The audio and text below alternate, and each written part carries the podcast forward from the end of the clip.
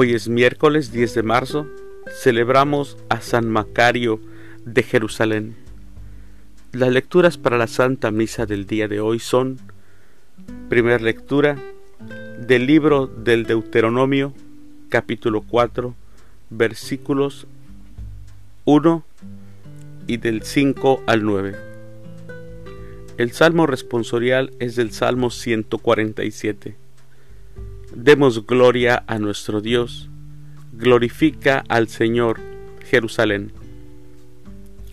El Santo Evangelio es de San Mateo.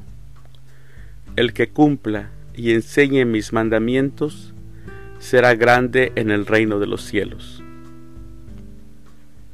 Del Santo Evangelio según San Mateo, capítulo 5, versículos del 17 al 19. En aquel tiempo Jesús dijo a sus discípulos, No crean que he venido a abolir la ley o los profetas. No he venido a abolirlos, sino a darles plenitud. Yo les aseguro que antes se acabarán el cielo y la tierra, que deje de cumplirse hasta la más pequeña letra o coma de la ley. Por lo tanto, el que quebrante uno de estos preceptos menores, y enseñe eso a los hombres, será el menor en el reino de los cielos. Pero el que los cumpla y los enseñe, será grande en el reino de los cielos. Palabra del Señor. Gloria a ti, Señor Jesús.